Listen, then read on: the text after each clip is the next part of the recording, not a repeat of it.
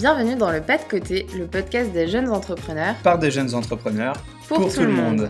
Nous sommes Damien et Mélanie, deux jeunes entrepreneurs nantais. L'objectif est de donner la parole à des personnes qui se lancent dans l'entrepreneuriat. Au travers de leurs témoignages, découvre les étapes clés de leur parcours. En espérant que cela puisse te motiver ou attiser ta curiosité. N'hésite pas à nous faire part de ton avis ou de tes suggestions sur Facebook et Instagram, le pas de côté podcast. Nous recevons aujourd'hui Steven Vai, le fondateur du studio de réalité augmentée Volumed. Volume développe des solutions de réalité augmentée et son premier produit s'appelle Pop Shoes. Il s'adresse aux professionnels de l'agroalimentaire. L'objectif de Pop Shoes est de faciliter la prospection client à travers une présentation des produits interactifs. Grand passionné de cuisine, Steven a fait de nombreuses années dans la pâtisserie jusqu'à décider de reprendre finalement ses études. Il se dirigea dans la vente, puis le management et enfin le numérique, le tout en alternance. L'envie d'entreprendre arriva ainsi rapidement pour lui et il décida de compléter ses compétences afin de pouvoir porter son projet entrepreneurial.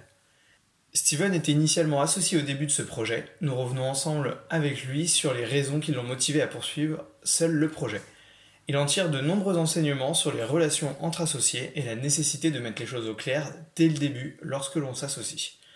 Steven nous évoque également pendant cet épisode l'importance de développer sa curiosité et de se lancer tout en mesurant les risques.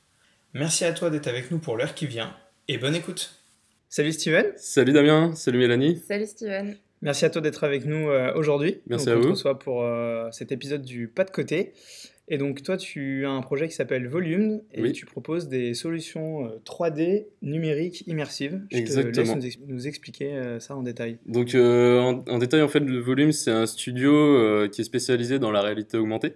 Euh, il est en fait destiné à reproduire euh, des objets euh, en 3D photoréaliste et qu'on intègre dans une application mobile en réalité augmentée afin de dynamiser l'expérience client. Donc c'est un studio qui se tourne vers le B2B et en fait qui va aider les clients justement de, de, ces entreprises B2B à se décider plus facilement sur leur choix avant de commander leurs produits et donc pour le B2B, lui, de booster ses ventes et son chiffre d'affaires. Ok. Et donc c'est un produit qui peut être diversifié dans pas mal de domaines, mais toi pour l'instant, a priori, tu te diriges dans euh, essentiellement l'agroalimentaire. Alors en premier lieu sur l'agroalimentaire, avec un projet en fait d'application mobile qui s'appelle euh, Pop and Choose. Donc euh, l'application est prête, on va dire. Maintenant, il reste plus qu'à prospecter.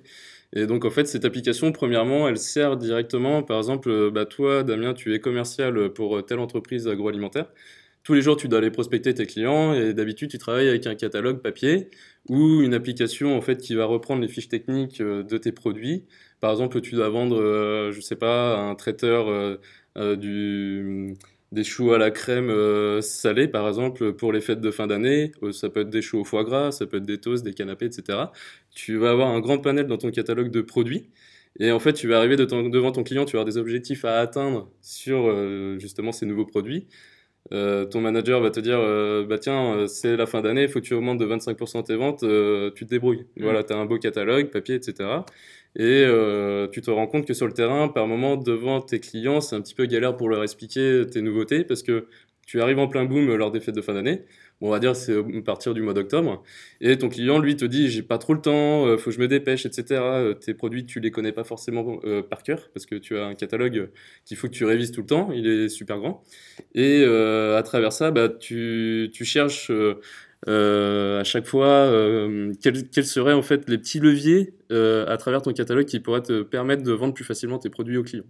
Et lorsque tu arrives sur le terrain, bah, voilà, tu es, en speed, on va dire, dans l'ambiance artisanale, par exemple, si tu vas chez un traiteur ou un pâtissier, et euh, toi, en tant qu'agroalimentaire, bah, tu dois déjà t'adapter à ça en tant que commercial, et après, euh, bah, il faut que ça aille vite pour ton client et pour toi en tant que, que salarié. Voilà. Donc, euh, du coup, là, avec cette application mobile, ça a été démontré lors de salons ou autres à des commerciaux qui travaillaient avec ces outils classiques, que lorsqu'on projetait le client directement euh, à travers cette application Pop and Choose, euh, en montrant les plats directement en 3D photoréaliste et en réalité augmentée. Bah, en fait, tu projettes directement ton client, tu lui montres tes beaux produits, voilà, tu as des nouveautés, regardez, ils sont, ils sont proches de ce que vous faites, vous n'allez pas perdre de temps à les refaire vous-même, nous on les fait pour vous à la chaîne et d'une certaine qualité, voilà, vous pouvez maintenant euh, vous apercevoir de ce qu'on fait euh, en un clin d'œil en fait. c'est vraiment le côté immersif. C'est vraiment le côté immersif, voilà. Donc euh, pour bien expliquer, ce qu'on fait en fait dans ce studio, c'est de faire en sorte qu'à travers l'écran de votre mobile ou tablette, vous avez le produit sous les yeux en fait. Hmm. Et c'est comme si vous imaginez, vous avez bah, un, plateau repas ou composé plutôt, par exemple, en tant que traiteur à mettre au sein de votre vitrine, bah, c'est comme si voilà, vous l'aviez sous les yeux en fait, directement. Ok, super. C'est en taille réelle. C'est en, taille, réelle. Exactement, ouais. Il y a aussi l'aspect traçabilité sur les produits, parce mhm. qu'aujourd'hui, les agroalimentaires font face à des problématiques comme on a pu connaître avec la vache cheval, euh, il y a eu aussi, euh, comment dire, les, le viande, la, viande de cheval. Euh, qui a été retrouvée dans des steaks cachés. Voilà, donc aujourd'hui, les agroalimentaires, eux, sont obligés, on va dire, pour se démarquer et, on va dire, rassurer le client et regagner leur confiance, ils sont obligés, au lieu de développer eux-mêmes des nouvelles solutions, bah, ils sont pas obligés, mais on va dire que c'est dans les études de marché. C'est la pression client. C'est la pression client, donc ils doivent s'associer en fait avec des jeunes startups ou des jeunes entreprises qui n'ont rien à voir à la base avec euh, ce milieu-là, qui n'ont pas de lobby, euh, qui n'ont pas les moyens, etc. En fait, mais qui veulent du concret et on va dire revenir à des sources. Euh, vont travailler avec ces agroalimentaires en fait. Ils sont, ils sont assez sollicités, on va mmh. dire. Et du coup, ce qu'il y a à travers cette application, c'est qu'on peut retrouver donc la composition, les allergènes aussi aujourd'hui, qui est un aspect très important, mm. la traçabilité mm. des produits pour savoir ce qu'on achète, parce que le traiteur, lui, par exemple, il doit le mettre au sein de sa vitrine pour les clients finaux, on va dire, et euh, euh, on peut retrouver plusieurs types d'aspects. Par exemple, le commercial pourra commander directement les produits à travers l'application, suivre aussi ses, objectifs de vente, parce qu'à travers des graphiques, il peut retrouver vraiment euh, toutes ces statistiques, on va dire, de la journée, de la veille, etc.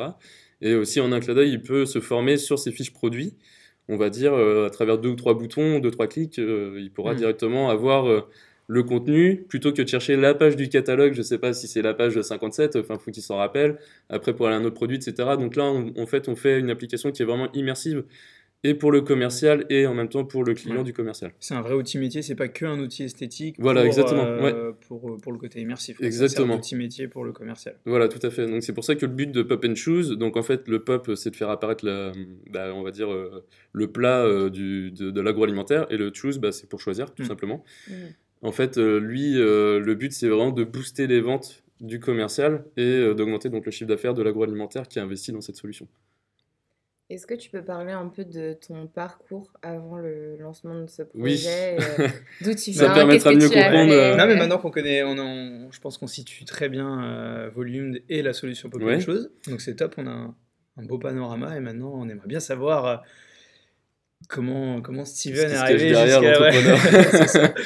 Euh, on va remonter un petit peu au début. Donc moi, je suis très passionné à la base par le culinaire. Euh, depuis que je suis petit, en fait, je suis, je suis très gourmand. J'ai toujours fait des gâteaux chez moi. J'adorais ça. J'étais pas très scolaire.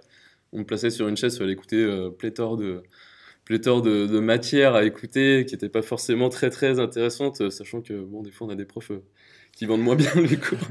et donc, euh, j'étais très manuel aussi, donc je me suis tourné vers l'artisanat et j'ai fait de la pâtisserie pendant 4 ans. Donc, je suis double diplômé en pâtisserie. Et je suis de nature très très curieuse aussi. Et ce qui m'a plu aussi à côté de l'art de créer, c'est de conseiller aussi la clientèle parce que bah, il y a toujours des événements, euh, on va dire, euh, dans l'année en pâtisserie. Il y a Noël, il y a le Nouvel An, il y a les galettes des rois, il y a Pâques. L'été, il y a les mariages, il y a la fête des mères, la fête des pères. Enfin, du coup, on se retrouve euh, avec des quantités de commandes assez euh, euh, volumétriques et à partir de là, bah, le conseil client me plaisait. Et quand je me suis rendu compte que les études c'était hyper important aussi lors de mes expériences, j'ai repris les études du coup dans la vente. Donc j'ai repris avec un bac pro commerce. J'ai enchaîné à la fin pour terminer par un master en management. Donc j'ai découvert la vente, le marketing, parce que je voulais découvrir en amont comment on vendait un produit, comment ça se préparait en fait au sein des sièges sociaux. Et donc j'ai terminé, euh, donc tout ça c'était en alternance, toutes mes études, et j'ai terminé donc euh, par un master en, numérique dans la création de la startup. Et à travers ça, ce que j'adorais, c'était euh, le côté immersif. voilà, là j'en étais rendu à une étape où je voulais créer quelque chose, mais il me manquait le côté manuel en fait du métier de base, et je me suis tourné en fait dans, à la fin pour terminer dans des études de développement d'applications, donc de développeur, pour, pour être derrière l'écran en fait, derrière le produit quoi. Euh, parce que ce qui m'intéressait, c'était, euh, on va dire, c'était bah, la créativité. Et, ça m'attirait énormément de me dire comment ça marche les applications mobiles. On a tous des smartphones dans la poche, moi j'en ai depuis 10 ans maintenant. Et j'étais très très intrigué, très attiré par le fait de me dire, tiens, un jour j'aimerais bien euh, apprendre à créer derrière. Et ce que je trouve aujourd'hui, on va dire, de, fort dans mon parcours, c'est que j'ai réussi à, à relier la création, la créativité que j'avais dans le métier de pâtissier. Mm. Tu mélanges des ingrédients, tu as un beau produit, bah, en fait c'est exactement pareil avec une application ou un site web par exemple. Tu as des lignes de code, c'est les ingrédients, puis tu as un produit à la fin. Quoi. On sent euh, le pâtissier qui est Ouais. devenu dev. Ouais, euh, voilà, c'est ça. fait des belles analogies. Belle c'est vrai, analogie, ouais, c'est ce que Exactement, j'allais ouais. dire. C'est très compréhensible du coup, et ouais, carrément. Et il y a beaucoup de cadres euh, qui, qui, en fait, on va dire aujourd'hui euh, pivotent et vont dans l'artisanat. Bah, moi, j'ai fait l'inverse. J'ai Ouais. fait de l'artisanat et aujourd'hui, je suis Mm. cadre, euh, bon, maintenant, euh, entrepreneur. Mais euh, aujourd'hui, ouais, ça devient de plus en plus commun d'avoir ce genre de parcours, en fait. Puis en tout cas, ouais, de, pendant ton parcours, quand tu t'es rendu compte qu'effectivement, tu avais envie d'aller plus loin, euh, avec notamment euh, ce côté euh, recherche du besoin client et tout, et d'aller chercher toi les formations pour remplir les cases et les briques euh, pour, pour te former, c'est c'est pas quelque chose qu'on voit tout le temps. Oui, Effectivement, oui, souvent on a plus l'habitude de on se trace un chemin d'études. Ouais. Mais alors que là, se dire, ok, rapidement, toi, tu as été sur le terrain et puis tu as vu ce qui te manquait, et ensuite tu as été chercher Ouais, voilà, c'est- vraiment un ça. parcours super intéressant. C'est la curiosité. Et puis bah, après, moi, ce qui m'a permis de le faire, c'est d'être bien entouré aussi. Mes parents Ouais. m'ont beaucoup aidé. Mon frère aussi. J'ai un frère qui a un parcours, lui, universitaire. Donc euh, aujourd'hui, il travaille. Donc un jour, nos chemins se sont croisés. Et Aujourd'hui, on fait que de se conseiller sur nos parcours de vie, euh, d'études. Ta- euh, reprise d'études, ça a été à quel âge et ça s'est fini vers quel âge à peu près? Alors en fait, euh, ma reprise d'études, donc euh, j'ai fait pâtissier de 15 ans à 19 ans. Donc euh, bah, c'était en études, hein, puis en Ouais. alternance. À 19 ans, j'ai repris du coup euh, parcours classique, on va dire, avec un bac pro. Et ça s'est terminé donc à 27 ans, donc il y a, D'accord. il y a 3 ans. Ouais, c'est pas si en décalage que ça finalement. Non, c'est pas si en euh, décalage. Euh, Il y a une période Mais par contre, ça doit pas être facile effectivement de Ouais. commencer à aller dans la vie pro et de devoir se remettre dans les études. Ah, c'est très dur, bah, ça doit pas être ça. facile. Surtout quand tu te retrouves déjà avec un crédit pour payer ton véhicule Ouais, Ouais. et que tu plus de rentrée d'argent, euh, il te reste un an à payer, là tu te dis comment je vais faire? Là c'est compliqué quoi. Et après, bah, il y a eu quand même un moment euh, de doute, on va dire, dans mon parcours où ben, je savais pas trop quoi en faire quand j'étais rendu en master. euh, on va dire que je me suis lancé à la fin euh, parce que ça me plaisait énormément. J'ai trouvé, on va dire, mon parcours en prenant les études dans ce que je voulais faire, dans ma spécialisation. Mais il y a quand même un moment où tu arrives à 25 ans, je sais pas si c'est la crise du quart de siècle, où tu dis putain, mais euh, ça commence à être long quand même depuis que j'ai 19 ans. Enfin voilà, je suis toujours un statut d'alternant, euh, on t'a- on t'appelle toujours le stagiaire dans, dans les, dans les entreprises. Mais par contre, le gros point fort, c'est que ça m'a permis de découvrir euh, différents styles d'entreprises. Je suis passé par euh, ma toute première boîte en pâtisserie où j'ai travaillé. euh, c'était, on était trois salariés et à la fin, bah, j'ai fini avec mon master au sein d'un siège social chez Canon France. On était 15 000 et 200, collami- 200 000 collaborateurs dans le monde. Donc c'est pas du tout les mêmes euh, volumes d'entreprise. Mais par contre, ça permet d'avoir un gros recul après sur ce que tu veux Mhm. faire. Là, sur Mhm. mon parcours d'entrepreneur, aujourd'hui, on va dire Vision un que. peu globale. quoi. Exactement, Mhm. ouais, c'est ça. Ça me permet vraiment de me dire, bah tiens, je veux aller là, je veux pas aller là. Euh, le style de management, parce que des managers, j'en ai vu, bah, on va Ouais. dire une vingtaine, peut-être bien plus. Et euh, du coup, euh, bah, ça permet vraiment de se dire, tiens, euh, ça c'est vachement bien, ça c'est supervisé, ça m'apprend telle, euh, telle méthodologie. C'est surtout ça, c'est de la méthodologie qu'on apprend, puis vraiment de voir si ça plaît ou pas. En fait, c'est vraiment Mhm. euh, à gauche, à droite, c'est se dire, tiens, euh, bah, moi, c'est les études qui m'ont permis en fait d'en arriver là, quoi. Et tu aurais, excuse-moi d'aller un peu plus Ouais, loin ouais. dessus, mais euh, je trouve ça super intéressant parce que moi aussi, c'est des, des parallèles que j'ai fait dans mes expériences. Mais Mhm. là, on parle des tiennes, donc j'aimerais bien voir un peu avec toi. Est-ce que tu aurais deux, trois exemples des trucs que tu as bien aimé ou pas aimé dans, euh, quand tu étais dans la pâtisserie, par exemple, ou dans des grands groupes, et Ouais. qui sont un peu euh, maintenant des, des références ou des anti-références pour toi, pour, euh, pour tes projets futurs Euh, bah, ce que j'ai bien aimé dans la pâtisserie, on va dire, c'est que bah faut y aller. Ouais. c'est que quand t'as des moments de coup de bourre, bah, c'est ça qui te fait vivre. En même temps, t'es crevé, mais après tu te dis, waouh, on a réussi à le faire quand même. Quand t'as un 24 décembre, par exemple, à faire en pâtisserie, c'est trois mois de chiffre d'affaires, un 24 décembre. T'as pas, faut pas se louper. Bah, en fait, tu te lèves à 23h le 23 pour commencer à minuit. Euh, t'es dans, t'es dans le côté aussi un petit peu euh, ambiance des fêtes de fin d'année. C'est complètement différent. T'es- T'as de l'adrénaline en fait. Le 23, tu dors même pas. Le 24, tu dors même pas non plus. T'es tout le temps en fait constant à vouloir dire bah tiens, faut le faire, faut le faire, faut le faire. Et pourtant, j'avais 15 ans quand même. Mm. Et là, ça commençait déjà à, à, on va dire, à m'animer tous ces, tous ces coups de bourre. Après, ce que j'ai beaucoup aimé derrière, on va dire, bah, dans le côté relations commerciales, euh, clientèle aussi, bah, en fait, c'est euh, d'avoir su, euh, on va dire, me faire les, du bagage sur du B2C pour aller en B2B. Mm. Et après, ce que j'ai adoré, on va dire, dans les sièges sociaux, euh, moi, j'ai eu la chance de tomber sur des managers euh, qui étaient tout le temps dispo pour moi en tant que stagiaire ou apprenti. Mm. Parce que souvent, quand même, on fait l'amalgame sur les stagiaires, ouais. euh, Enfin, on les met tous dans le même panier. Et après, euh, c'est vrai qu'il y a des entreprises qui nous considèrent un peu comme de la main-d'œuvre euh, facile, voilà, qui, où des, des patrons sont pas du tout pédagogues. Moi, ça m'est arrivé en fin de, de- de carrière en pâtisserie de tomber sur des patrons où la journée d'essai me suffisait pour me dire bah non, euh, je, vais pas rester chez vous quoi. Ouais. Et eux, ils m'engueulaient, hein, limite, ils disaient Ouais, euh, bah ouais, maintenant c'est ça, tu, tu, veux te barrer. Je dis Bah ouais, mais bon, en même temps, enfin, il y a la chose en fait qui est aujourd'hui hyper importante, c'est de respecter l'autre.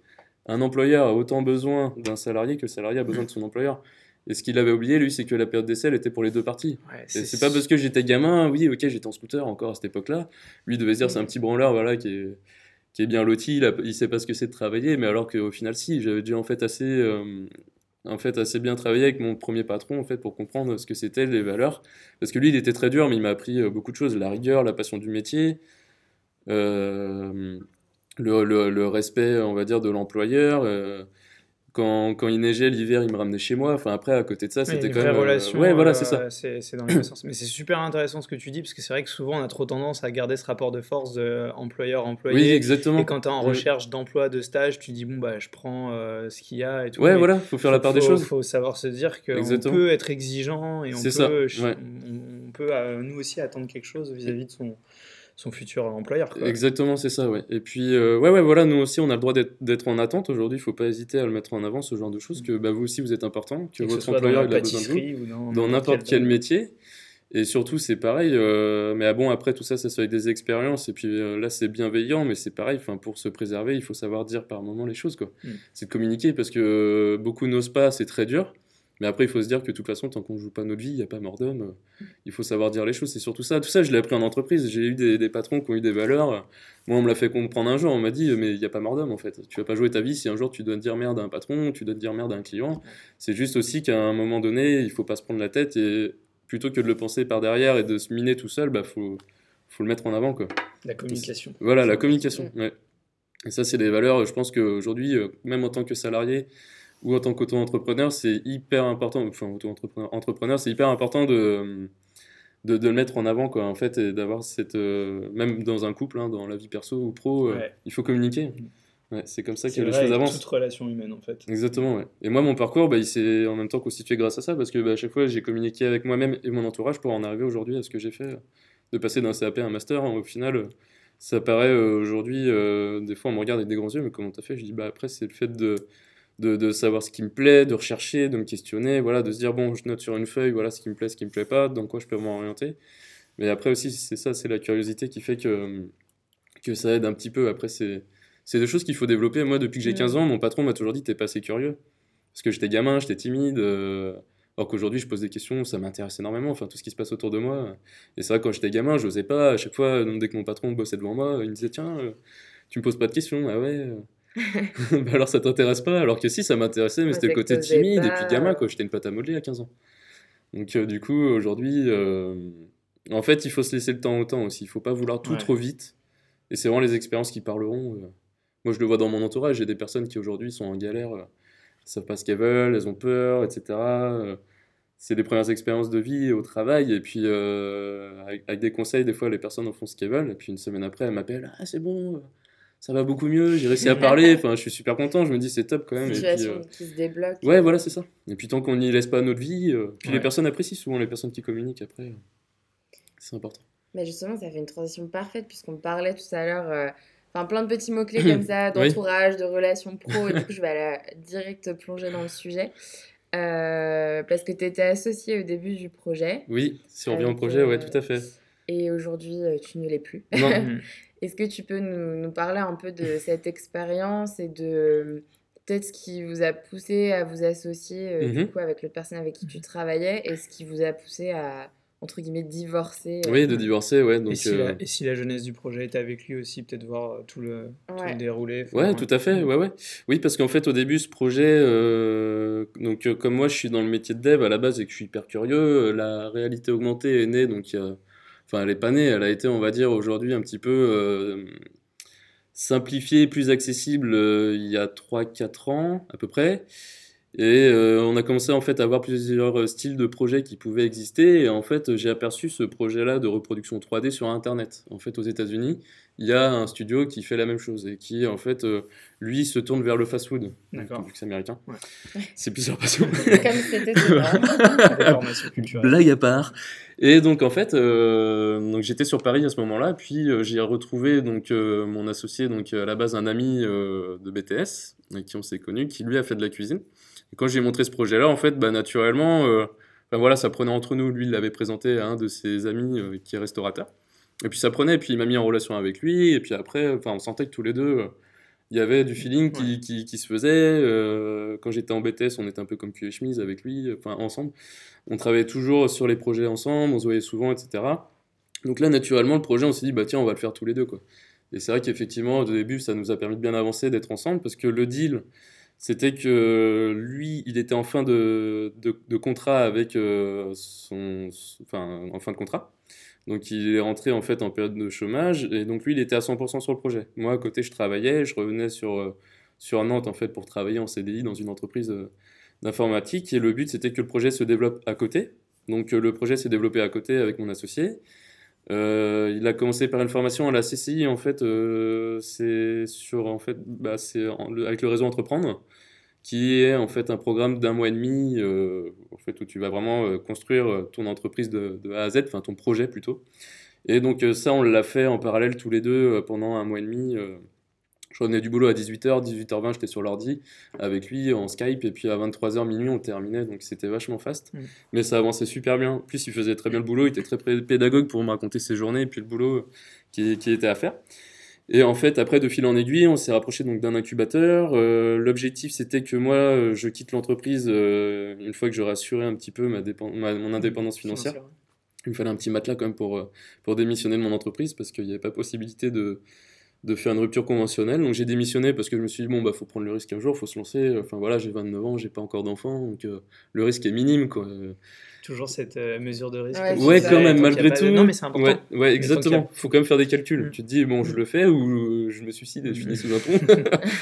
et donc, euh, on est allé chez l'incubateur euh, donc à Nantes à partir du mois de septembre. Donc, de, depuis. Chez Incubateur. Chez Incubateur, voilà. Entre temps, on avait pas mal réseauté, le projet a bien avancé, elle avait déjà été testée au sein de deux restaurants, parce qu'au début, on s'adressait à des restaurants. Et c'était bien parce qu'en fait, ils nous ont laissé la possibilité de, bah, de, de, de, tester très rapidement notre idée, de la confronter au marché directement. Donc dans les restaurants, bah, les, les, résultats étaient très concluants puisqu'on l'a fait tester à plus de 200 euh, clients quand, quand on a animé en fait euh, au sein du premier restaurant. Et les, les, retours étaient très très bons franchement. Enfin les gens euh, même ceux qui n'étaient pas très techno à la base comprenaient l'intérêt. Et euh, à partir du moment où ils avaient faim en fait euh, ils choisissaient très vite. Parce qu'au début on avait peur que ce soit un peu trop ludique comme style d'appli mm. et les gens ils jouaient pas forcément avec. Ils faisaient apparaître leur burger parce que c'était dans un resto de burger et là direct ils disaient ah c'est ça que je veux quoi donc c'était dingue et puis pareil ils avaient on va dire une visibilité qui les intéressait c'était sur les allergènes la composition et puis il y avait aussi les ventes additionnelles et donc, en fait, on est arrivé chez l'incubateur avec euh, bah, tout ce bagage-là. Donc, on avait super bien avancé, on animait une page Facebook. Et après, euh, par contre, depuis un moment, on nous lançait des pistes. Attention, est-ce que vous êtes sûr que les restos, euh, c'est votre bonne cible? Parce qu'en fait, les deux tests n'ont pas été concluants, parce que c'était des petits restaurants qui venaient de se lancer. Ils, sont... ils veulent être dans la compétition directement, donc hyper intéressés par le projet, mais le prix qui était déjà à râler pas crête, on se faisait pas de marge. Enfin, en fait, c'est déjà trop élevé pour eux. Donc, en fait, depuis un moment, ça trottait dans la tête de se dire, bon, ben, un jour, il faudra se préparer un pivot. Et puis, en fait, bah, chez l'incubateur, euh, c'était euh, très effervescent et très pertinent. En fait, le gros point fort, c'est qu'ils savent mettre les, le, le, doigt euh, là où il faut pour poser les bonnes questions et te faire réfléchir directement. Mm. Et on est tombé sur un salon, on a testé directement, en fait, le potentiel prospect qui, donc, c'était des industriels agroalimentaires. Et puis là, ça a pris directement et on est tombé donc sur une société. Euh, en fait, on est tombé directement sur une décisionnaire qui, elle, euh, bah, en fait, voulait qu'on lui fasse une démo euh, à partir du mois de janvier et qui, bah, en fait, voyait directement que ça allait booster ses troupes, ses ventes et puis en même temps redynamiser leur secteur, quoi, parce qu'il y, y, a un, énorme besoin. Et donc après, donc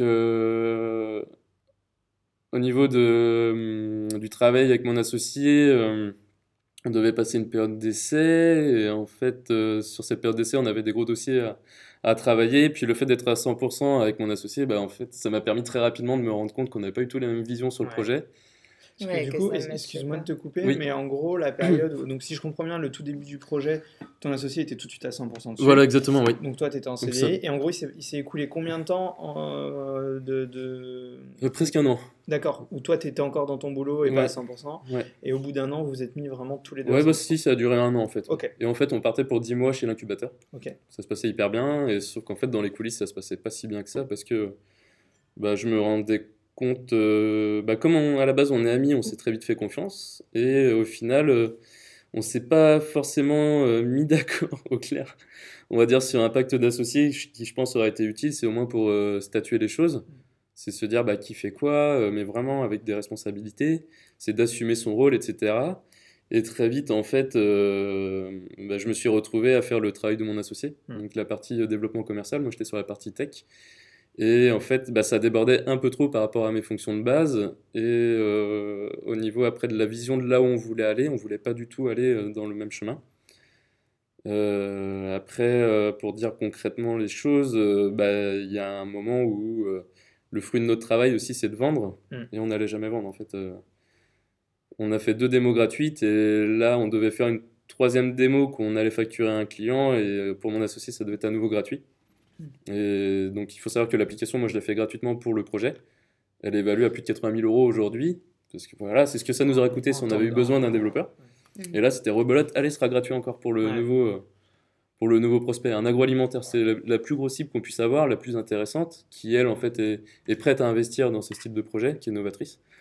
Et là, du coup, ben, en fait, ça m'a permis vraiment d'ouvrir les yeux, de me dire, ben, en fait, on n'a pas du tout les mêmes valeurs. Quoi. Un jour, on n'y on, arrivera pas. Moi, j'ai démissionné, j'ai pas de situation euh, financière stable. On va dire, ça fait un an que je bosse sur le projet, ma motivation, elle est au top. Sauf qu'au bout d'un moment, tu te dis, putain, ça y est, on, peut enfin euh, commencer à faire de la trésorerie. Bah non, tu vois, tout le temps, euh, mm. il y a tout le temps un truc. Et puis, le fait de me retrouver tout le temps sur le métier de mon associé, ben, on n'avançait plus au bout d'un moment parce que, ben en fait, il m'avait sollicité pour euh, qu'on fasse le pivot, ce que j'ai accepté volontiers parce qu'au départ, euh, bah, il fallait le faire.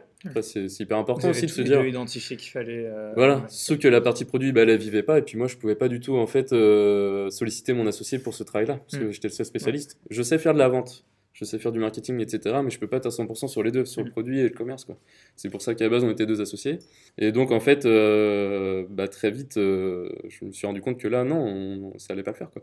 Et pareil, au niveau des valeurs humaines, c'était complètement aux antipodes. Mm. Donc, euh, on va dire que mon parcours m'a permis aujourd'hui, comme je le disais tout à l'heure, de, bah, d'avoir des valeurs humaines et puis euh, de se dire, bah, il y a le respect de l'autre. Hein, l'employeur a besoin aussi d'un, collaborateur. Et là-dessus, on n'était pas du tout d'accord, en fait, sur la vision de, de, ce que feraient nos collaborateurs pour notre entreprise, etc. Quoi. Donc, euh, mm. du coup, je me suis dit, bon. Ouais, puis c'est hyper important. C'est hyper important. Bah, là, c'est, on se lançait sur du long terme. Donc, après, voilà. Moi, je sais que de mon côté euh, des, des, fois, quand, quand, je, quand je sais qu'il faut faire les choses, je vais le dire clairement, j'apprends beaucoup aussi à prendre du recul et à écouter aussi euh, l'autre personne, parce que mm. quand on se lance avec un associé, il bah, faut, faut, bien se dire aussi qu'on est deux personnes différentes. Mm. Mm. Mais c'est ce qui fait aussi, euh, on va dire, avancer les choses aussi. C'est c'est que tu avances très vite tout seul, mais à deux, tu vas beaucoup plus loin en fait, parce que tu as toujours des idées pour se rebondir, pour te faire rebondir tu motives l'autre personne aussi quand tu as un coup de mou, c'est quand même euh, des points positifs. Quoi. Donc moi après, euh, ce que je retiens de cette euh, séparation avec mon associé, parce que moi je continue le projet tout seul, parce que bah, pour l'instant je peux gérer les, débuts, la partie commerciale et produit, ça me permet de me tester. Mais ce que je retiens avant tout sur cette collaboration avec mon associé, c'était en fait, ça m'a permis déjà de, de lancer le projet de me dire que grâce à lui aussi en partie bah, on a tenu un an quand même. J'étais pas tout seul donc euh, enfin voilà. Il y a pas que du mauvais il y a pas que du mauvais. non non moi j'en tire vraiment après moi je l'ai fait pour me protéger parce que je me suis dit bon euh, aujourd'hui j'ai envie de m'amuser sur mon projet un petit peu quand même entre guillemets m'amuser. Enfin voilà si ça commence déjà comme ça euh, tout le temps mm. par des, des côtés on a des valeurs et des visions aux antipodes enfin c'est mort. Là faut dire les choses faut communiquer mm. et dire je suis désolé mais ça va pas le faire entre nous quoi. Mm. on, on peut pas toi, tu as cette vision, je la respecte, peut-être qu'elle marchera, mais par contre, euh, moi, je suis vraiment mm. aux antipodes. Qu'est-ce qu'on va faire tous les deux plus tard quoi? Si c'est tout le temps aux antipodes, ah ça va clasher ouais, Le fait, c'est pas de dire toi, t'as raison, lui, il a tort, mais par contre, vous êtes en désaccord sur des trucs qui sont. Bah, qui sont stratégiques. Et... ouais, ouais, exactement. Donc là, on allait se planter, en fait. Mm, et mm. c'est aujourd'hui, en plus. Euh, on en parle beaucoup, hein, euh, c'est le premier cas d'échec des, des, startups, très vite, c'est le clash entre les associés.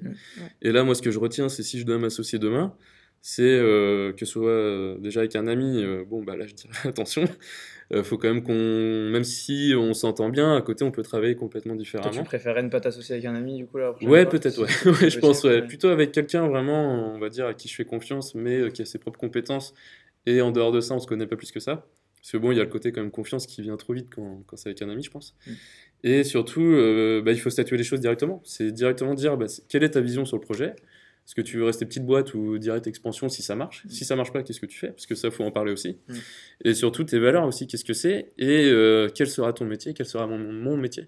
À partir de, de, quel moment on peut demander euh, une intervention de son associé sur euh, sa partie. Mais après, il faut savoir que c'est hyper important d'assumer sa propre responsabilité. Mm. Si on se dit responsable commercial ou responsable produit, il faut quand même assumer. Il ne faut mm. pas se dire au bout d'un moment, bon, bah, je délègue tout euh, à mon associé. Enfin, ça, ça marche pas. Il y a un moment où ça pètera. Quoi. Mm. Moi, c'est vraiment ce qui s'est passé parce qu'on n'avait rien du tout statué. C'était que de la confiance. Et à la fin, je me disais, c'est quand même bête, il aurait fallu qu'on se le dise à l'écrit. Quoi. Ouais, carrément. On va donc passer à notre rubrique spéciale du podcast euh, qui s'intitule donc Le pas de côté. Et on voulait te demander, toi, à quel moment dans ton parcours, euh, que ce soit avant de lancer le projet ou même dans le projet, tu as eu le sentiment de faire un pas de côté? Euh, bah, J'ai eu ce sentiment-là en fait à 19 ans quand j'ai quitté la pâtisserie pour faire de la vente. Parce que ça a été une grosse réflexion bah, de savoir si je pouvais le faire. Parce que quand j'ai dit à mes parents, euh, je vais arrêter, je vais reprendre les études, déjà, ils me regardaient avec des, grands yeux. Parce que ma mère, déjà, s'en sortait pas avec moi pour les révisions quand j'étais en troisième. Elle m'avait dit clairement, qu'est-ce qu'on va faire de toi, mon fils? Alors, on ah, le désespoir. Elle s'est dit, oh non, il recommence, c'est pas possible, qu'est-ce qu'on a raté? Donc, moi, ça a vraiment été mon pas de côté, c'est de me dire, ok, euh, je vais me lancer là-dedans parce que ça me plaît énormément. Euh, je me suis rendu compte que j'ai arrêté les études trop tôt, au final, que mm. ça allait servir mon expérience de pâtissier euh, dans l'artisanat, dans le monde des adultes, m'a ouvert les yeux sur le fait que bah, il faut quand même être assez mature aussi pour être prêt à encaisser. C'est surtout ça. Moi, je l'étais pas du tout. Hein. J'étais fragile. Et ça m'a permis de me construire et de me faire mes armes, on va dire, euh, après en reprenant les études, à travers les stages, etc. Ça s'était très bien passé. Mes premières expériences dans la vente, euh, euh, l'intégration dans les équipes, la curiosité, euh, l'envie d'aller de, d'aller de l'avant, etc. Enfin, c'était vraiment directement. Euh... Tu as aborder les études de manière tellement différente. Ouais, c'est ça, voilà. et, comme la vente, je savais que ça me plaisait avec la pâtisserie, bah là, je me suis lancé dedans et j'avais aucun regret, quoi. Mm. Surtout qu'à 19 ans, bon, je voyais les copains sortir quand j'étais en pâtisserie. À la fin, j'ai fait des allergies à la farine, euh, ça commençait à faire ah beaucoup. Ouais. Ah, donc tu as bien fait d'anticiper. Ouais, carrément. Il faut switcher parce que finalement, ah ouais, ça bah, pas été viable sur le long terme. Du tout, non, non. Et c'est un peu la maladie de beaucoup d'artisans. Tu es, dans le bâtiment, mmh. souvent c'est le ciment, tes coiffeurs, c'est les produits pour les mains. Moi, c'était la farine à la fin. C'est le gluten Non, c'est. On va rentrer dans les détails. Ouais, ouais, c'est qu'en fait, c'est de la poussière, donc ça bouche ah les pores, et puis bah, à la fin, tu as de l'eczéma. Ok. C'est fou. Là, cette période, là, j'ai des belles mains. Hein. J'ai de la chance maintenant aujourd'hui. et donc, euh, ouais, moi, c'était mon gros pas de côté parce que ça m'a permis bah, de continuer après dans, dans ces études-là. Parce que là, franchement, enfin, je me suis dit, ah ouais, c'est trop bien les études au final. J'étais content de, de, me retrouver sur les bancs de l'école. Je m'amusais, je m'éclatais en même temps dans ce que je faisais. Ça, ça a été vraiment un gros pas de côté. Mhm. C'était un peu une libération de, de retourner dans ce cursus-là, quand même, comme quoi les études, c'est bien. Et après, euh, bah, ça m'a permis d'en arriver là aujourd'hui. Quoi. Mm. Donc, euh, aucun regret. Ouais, ouais, super pas de côté. Ouais. Donc c'est vrai que le podcast tient très bien son nom pour ça. Mais merci. qui peut être intéressant maintenant, c'est rapidement euh, de voir, euh, toi, comment tu t'organises au quotidien. Alors, notamment, du coup, tu es passé par plein, plein, plein de phases de, de, travail, entre, on a compris, la pâtisserie, ou tu subis, j'imagine, un peu plus euh, ta façon de travailler euh, vis-à-vis des contraintes du métier. C'est clair. Euh, après, tu as eu tes stages, tu as eu la période d'association où tu es en train de mm. travailler et tout. Mais maintenant, aujourd'hui, tu fonctionnes comment? C'est quoi ta méthodologie d'orga? Est-ce que tu interagis aussi avec d'autres personnes dans ton travail? Enfin, voilà, si tu peux un peu Ma méthodologie, simplement, en fait, c'est de me dire, c'est déjà de m'écouter. C'est de, de, bah, de l'inspiration. C'est quand tu lances ton projet, c'est que tu as des croyances aussi en ce que tu fais. Donc euh, ça, ça t'anime. Donc après, en partie organisationnelle, euh, là, oui, euh, j'essaie de réseauter au maximum. Bah déjà, nous, tu vois, on se voit hmm. grâce au fait que tu es dans l'entrepreneuriat aussi. Parce que tu sais que j'ai le bras long, voilà. c'est ça. bah, parce qu'on s'est rencontrés chez l'incubateur, tu vois. Ouais, on a réseauté là-bas. Ouais, c'est vrai. là, je suis allé à la CCI récemment, on va dire, pour structurer un petit peu la méthode, bah, pour revoir, c'était sur une semaine les fondements de la création de l'entreprise. Parce que maintenant, je me retrouve tout seul, bah, il faut quand même structurer tout ça. Mm.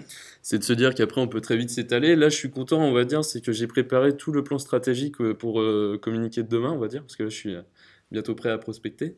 C'est qu'aujourd'hui, déjà, j'ai protégé le projet. D'accord. C'est la première chose à faire. Quand tu dis protéger, c'est que tu as mis un brevet sur. Auprès de l'INPI, juste une enveloppe solo. J'ai fait une V1 avec mon associé, j'ai fait une V2 là récemment où j'ai mon logo, parce que j'ai déposé mon logo à l'INPI. c'est une marque maintenant qui est protégée. Ta marque est protégée aussi. Ouais, volume, c'est protégé, le logo est protégé. Euh, donc déjà, rien que ça, le fait d'avoir une protection, c'est de se dire, bon, bah c'est cool, ça permet déjà de savoir si euh, quelqu'un va dire, bah non, j'ai le même nom de marque que toi. Mm. Parce que ça arrive, hein, c'est, là, c'est, dans cette période actuellement, c'est que mon logo, il est public pour voir justement auprès de l'INPI s'il y a des marques qui vont dire, bah non, c'est mon logo, etc. Mm. Donc déjà, rien que quand tu as fait ces étapes-là, bon, t'es un peu serein pour dire, bah ça y est, on va dire, je suis prêt à me lancer. Il y a des, premières fondations. Voilà. Et donc demain, je prospecte, je vais participer à des salons de l'entreprise entrepreneur, là, il y en a un dans deux semaines à Paris. Il y avait à Nantes au mois de novembre, mais c'est au moment où je me suis séparé de mon associé, donc je n'étais pas prêt pour y aller. Et euh, il y a un concours bientôt qui arrive euh, bah, la semaine prochaine, donc là je m'y prépare. Le but c'est de mettre en lumière un petit peu le projet bah, pour reconfirmer l'idée. Maintenant que je suis tout seul dessus, c'est ce que j'ai les épaules pour faire. Ça me permet déjà de me tester. Là c'est le plus important, c'est la plus grosse étape, c'est de me dire point A, euh, je me teste. Et point B, c'est je me teste, ça fonctionne, c'est je continue Maintenant, le premier objectif, c'est euh, un premier contrat. Et si jamais ça ne fonctionne pas, parce que sachant qu'en plus j'étais démissionnaire, bah, j'ai pas du tout d'aide, on va dire. Donc je suis un peu euh, sur le qui-vive, on va dire, au niveau des finances. Là, c'est de voir euh, si je peux en avoir bientôt, et si j'en ai pas, après, c'est de reprendre un emploi et de mettre le projet en parallèle, quoi, de continuer toujours c'est bien parce que c'est la question que j'allais te poser à la suite. Euh, c'était quoi un peu les alternatives? C'est ça. Bah, en fait, dans ce que je fais, moi, dans ma méthode, c'est toujours de calculer. C'est de me dire, OK, je fais ça, j'essaye, ça marche pas, je fais autre chose. Si ça fonctionne, tant mieux, je continue. Je fais un nouveau point A, point B tout le temps. Mm. Et comme ça, ça dégonfle le truc. Je me dis, bon, bah, déjà d'avant, je sais que ça peut fonctionner ou pas. Comme ça, je, je me tiens pas au projet, je suis pas marié avec, je m'éclate, moi c'est plus important, ça me permet de me tester, de voir jusqu'u je peux aller. Et de me dire, bah, peut-être que si je devrais retourner sur, sur, les, sur les, les, bancs du salariat, on va dire, bah, je serais sûrement très content et de me dire, bah, j'ai testé ce projet-là, euh, voilà ce que je peux amener aujourd'hui en compétences en entreprise, hmm. en valeur, en vision, etc. C'est hyper important. Puis après, je pense qu'une fois qu'on a testé l'entrepreneuriat et qu'on se dit que ça marche pas, bah, peut-être que demain, ça ouvrira des portes pour un autre projet, hmm. que ce soit à l'intérieur d'une entreprise ou pour soi-même, pour, euh, Enfin, ça, ouvre des portes en fait. Hmm. Quoi. Mais toi, ça te donnerait la volonté quand même de porter des projets. Peut-être en tant que salarié pendant oui, un temps, voilà. mais ouais, ouais, exactement. Même tu te verrais plus dans une, démarche proactive dans ton travail. Exactement, ouais, voilà. C'est d'amener en fait des, des nouvelles solutions, c'est d'améliorer, hmm. on va dire, les conditions de travail. Enfin, c'est vraiment aujourd'hui, euh, c'est super parce que euh, moi, mon, mon, parcours atypique, on va dire, entre guillemets, est de plus en plus accepté aujourd'hui. Euh, au début, quand j'ai repris les études, bah, personne ne comprenait ce que c'était. Mmh. Enfin, les gens faisaient les grands yeux. Ah ouais, tu sais pas ce que tu veux faire. Alors que maintenant, c'est tu peux m'en dire plus, c'est trop bien. Euh, c'est un truc de dingue, hein, comme quoi les mentalités en fait changent très vite. En 10 ans, c'est impressionnant. qu'est-ce que ce sera dans 10 ans Et on va dire que euh, à travers tout ça, bah, faut, faut pas hésiter à se lancer. C'est si on a des idées et qu'on a vraiment ce ressenti de le faire. Aujourd'hui, on a toutes les structures pour se lancer. Il y a les au moment où on veut être porteur de projet, bah, il y a les incubateurs qui aident en fait à avoir ce levier pour se lancer. Après ça, si ça fonctionne bien, il y a même les accélérateurs d'entreprise. C'est mm. quand tu as un début de business, ils t'aident encore à, à développer. Voilà, il y a... Aujourd'hui, on a vraiment cette chance-là. Il, y a... il y a 20 ans, en France, c'était vraiment... Euh, c'était un peu tabou. Quoi. L'entrepreneuriat, c'était quand même euh, la peur de l'échec mmh. avant tout. Alors qu'aujourd'hui, c'est plutôt bah, maintenant modèle américain qui commence à venir. C'est euh, faut parler de son idée, il faut pas la garder que pour soi, on va nous la piquer, etc. Et puis t'essayes. Euh, voilà, puis il faut. Exactement. Et il faut garder en tête que une personne, si elle n'est pas vraiment de notre secteur, à qui on parle l'idée qu'elle n'est pas forcément protégée, il faut quand même le faire il faut pas avoir peur qu'elle va nous piquer le projet. Elle va pas se dire du jour au lendemain, bah ouais, j'arrête tout ce que je fais. J'ai un super poste aujourd'hui ou je sais pas trop quoi faire de ma vie. Allez, je lance l'idée de, mon collègue. Puis même si elle est dans le secteur, il faudrait qu'elle mette l'énergie. L'énergie, et voilà. L'idée que toi tu as évoquée. Exactement, ce sera pas la même vision, ce sera pas les mêmes valeurs, ce sera pas le même positionnement. Donc il faut pas avoir peur de ça. Et si une personne veut se lancer euh, sur la même chose, bah, c'est qu'en même temps, il y a un marché, il y a un potentiel. Euh, il y a une potentielle opportunité en fait à, à développer. Et après il faut accepter de, de, se partager le marché, la part du gâteau. Je pense qu'on a assez à faire dans, en France déjà et dans le monde. Et qu'après bah, il faut s'inspirer en fait de ses concurrents que moi j'appelle plus des confrères aujourd'hui. Parce que enfin voilà dire concurrent pour moi c'est un peu péjo et se dire bah c'est du négatif quoi. C'est un concurrent euh, je vais voir ce que je fais mieux de lui etc enfin après non faut accepter il peut y avoir de la place pour tout le monde. Exactement il faut accepter qu'on doit tous faire un job euh, que qu'on puisse avoir des, des centres d'intérêt communs que ce soit pour le monde de l'entreprise, personnel, les gens sont bien contents de faire du foot ensemble, alors pourquoi pas euh, avoir euh, quelqu'un d'autre qui fait un peu le même style d'entreprise, quoi. Donc euh, je trouve que non, faut, faut vraiment garder cette vision-là en tête et vraiment dégonfler le truc. Et pour, pour conclure un petit peu le podcast, qu'est-ce qu'on peut te souhaiter pour la suite du projet, pour tes ambitions perso et pro? Ce qu'on peut me souhaiter pour la suite du projet, c'est que, que j'arrive à si ça fonctionne à, fédérer des troupes, c'est surtout ça, c'est réussir à, embarquer les gens avec soi. Et des gens qui soient aussi curieux, qui soient aussi euh, force de proposition, parce que euh, aujourd'hui, et ça devient un peu dans l'air du temps, c'est que, on va dire, le patron doit, doit gommer les barrières, on va dire, euh, entre les salariés et lui-même. Et, on va dire que dans mon parcours, ce qui est fort, c'est c'est d'avoir vécu plusieurs postes et de me rendre compte que chaque poste est hyper important. Surtout que là, quand tu te lances en tant qu'entrepreneur, bah, mhm. tu es obligé de faire toutes les tâches. Donc, si tu dois en fait recruter quelqu'un pour euh, partager les tâches, il bah, faudra bien lui les apprendre aussi. Et c'est que ces tâches, tu sais qu'elles sont importantes si tu veux les déléguer. Quoi. Donc c'est surtout de réussir en fait à, à mettre en lumière euh, ce projet pour, euh, bah, pour essayer à fédérer les troupes. Mais petit à petit, hein, moi j'ai pas l'ambition de faire direct demain un million d'euros c'est déjà de me tester et après de pouvoir fédérer, c'est surtout ça. C'est de dire, tiens, regarde, il y a quand même un truc ici, euh, le projet, enfin, la société, elle est quand même cool, il euh, faut y aller, quoi. Elle est cool et en même temps, faut, faut y aller. Hein. Tu, sais qu'il y a un potentiel, mais encore une fois, cette idée de se dire, on fait les choses les unes après les autres, et pas. Ouais, exactement. Euh, c'est ça, c'est pas demain, ouais, je vais faire tant de capitalisation, je vais embaucher tant de personnes. Déjà, c'est faire une vente. Déjà, c'est de réussir à trouver son premier client, c'est que ce premier client soit content pour en avoir un deuxième c'est de pouvoir être capable d'embaucher quelqu'un et enfin je sais pas c'est les étapes petit à petit mm. après c'est c'est voilà c'est euh, et c'est d'accepter surtout euh, ce qui se passe c'est de se dire ok euh, j'ai pas eu par exemple je sais pas je veux faire une levée de fonds on m'a dit non ah ouais c'est que c'est comme ça et puis peut-être que ce sera demain où il y en aura une autre quoi en fait c'est ça là j'ai un concours la semaine prochaine où si je me foire, bah je me foire, tant pis. Mm. Peut-être que là, je, leur demanderai pourquoi je me suis foiré, ils me diront. Et grâce à ça, je prendrai une leçon c'est surtout qu'en fait dans la vie euh, l'entrepreneuriat euh, c'est que des leçons en fait on grandit tous les jours. Entre il y a un an et aujourd'hui je suis complètement différent sur la, sur la vision des choses. L'ego est mis de côté etc enfin c'est des choses qui sont hyper importantes parce qu'au début on est fier hein, on est porteur de projet et tout. On, est amoureux de, ce qu'on fait euh, mais bon enfin faut se dire ouais peut-être que ça marchera pas non plus quoi. Mais bon ça on le souhaitera en second plan. C'est clair. Voilà Merci beaucoup pour euh, tout ce témoignage, euh, Steven. Eh ben, merci pour, euh, pour, votre écoute surtout. Pour, terminer, est-ce que tu aurais une petite citation ou un mantra ou quelque chose que tu voudrais partager pour motiver les auditeurs, troupes. pour motiver les troupes ou quelque chose qui toi te porte peut-être au quotidien. Enfin voilà. Ben surtout ouais, c'est de se dire bah tiens si on a une croyance, il faut vraiment y aller jusqu'au faut il faut y aller jusqu'au bout il faut essayer, il faut accepter euh, les, les, les, choses telles qu'elles sont, les péripéties, euh, les points positifs. En fait, ce qu'il faut, c'est tout le temps savourer. S'il y a une petite réussite, c'est vraiment prendre le temps de la savourer. savourer les petites réussites. C'est ok, c'est penser à la prochaine petite réussite. Je sais pas, ça peut être par exemple, euh, c'est déjà de réseauter, de se faire du mm. réseau. C'est dire ah putain, c'est cool, ça prend. après, ça peut être d'être chez un incubateur ou d'avoir une formation. C'est de savourer tout ça. En fait, faut mm. prendre le temps. C'est des petites victoires avant de viser directement le point B qui peut être super loin, c'est de se faire en même temps des, micro-points. Euh, on va dire qu'il faut savourer, c'est ce qui permet de rester motivé sur un projet. Euh, il faut toujours aussi euh, bah, s'inspirer d'autres entrepreneurs, c'est hyper important. Mm. Parce que beaucoup hein, qui ont réussi aujourd'hui ont des parcours un peu durs. Et voilà, ça mm. se fait pas comme ça du jour au lendemain. Il faut pas espérer être acheté dès le lendemain. Et parce que ça, c'est un objectif qui est inatteignable. Il faut déjà, après, euh, voilà, penser euh, à savourer les choses pour avoir son premier client et ses premières réussites. Quoi. Super, savourer les petites victoires. Exactement. Et puis, sans la déformation professionnelle, toujours le petit côté pâtisserie. c'est vrai, ça, ça ressort beaucoup. je me rends même pas compte. Non, mais c'est top, mais ouais. savourer euh, les petites oui, victoires. Oui, oui, Trop chouette. Et eh ben, merci beaucoup d'avoir partagé ton expérience. Et eh ben, merci à vous, l'équipe. Merci hein, à toi. Top. Et puis à bientôt. À, bientôt.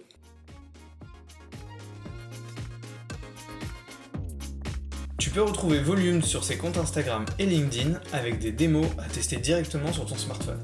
Tu auras bientôt toutes les infos sur le site volume.io qui devrait arriver d'ici peu. Encore merci à Steven pour son témoignage et à toi d'avoir été avec nous pour cet épisode. Nous espérons que cet épisode t'a plu. N'hésite pas à nous faire part de ton avis ou de tes suggestions sur nos différents réseaux sociaux. On se retrouve rapidement pour un nouvel épisode de Parole d'experts. A bientôt